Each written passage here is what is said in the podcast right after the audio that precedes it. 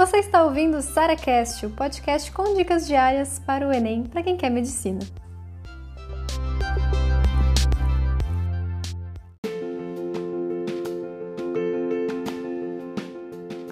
Você já começou a fazer simulados, mas você não está vendo sua nota subir. Você já está fazendo 5, 10, 15 simulados e a sua nota continua lá embaixo, lá nos 50%, 60%. Dá para passar ainda? Tem alguma coisa que eu posso fazer?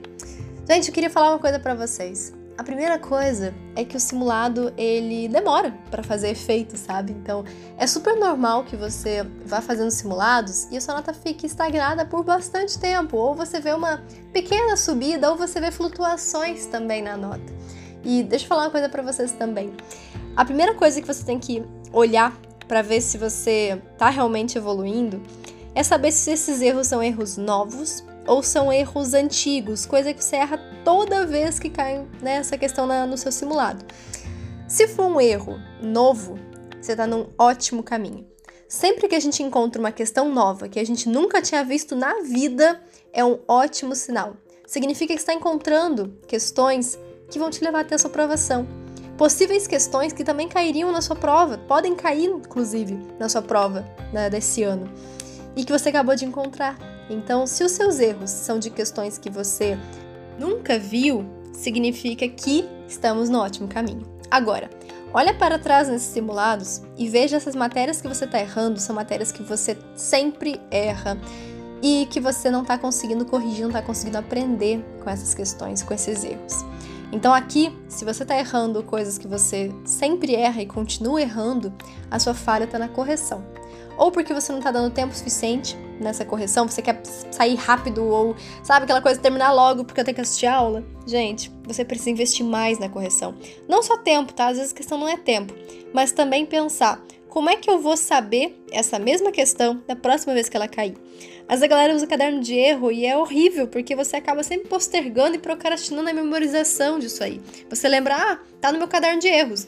Ok, mas você não acertou a questão de qualquer forma, então não adianta estar no seu caderno de erros, tem que estar na sua cabeça. Então, memorização, pensar se você está realmente corrigindo essas questões, ou está passando muito rápido por elas. Pensar se você está indo direto ao ponto, ou seja, tem gente que começa a corrigir as questões e viaja na maionese, tipo, começa a estudar uns negócios que não, não, é, não são importantes para a questão. E como é que eu sei se o negócio é importante para a questão ou não? Porque faz parte da pergunta. Então, assim, se é importante, aquela informação faz parte do caminho até eu chegar na resposta daquela questão. Se não faz parte desse caminho para chegar na resposta, não importa, foi contexto, sabe? E quase todas as questões do Enem são contextualizadas. Então, assim, se você for pesquisar cada um dos contextos, você não está estudando, você está, sei lá, pesquisando curiosidades, entendeu? Estudar significa encontrar o caminho que chega naquela resposta. Isso para aquela questão, isso para qualquer outra questão daquele modelo.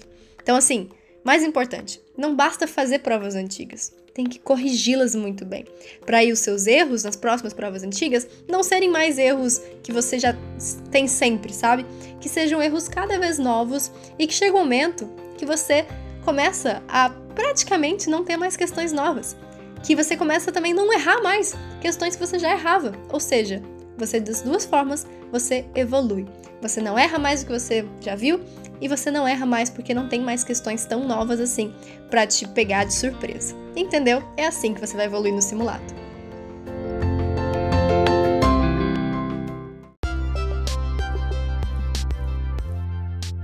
Você ouviu mais um SaraCast, o podcast com dicas diárias para o Enem.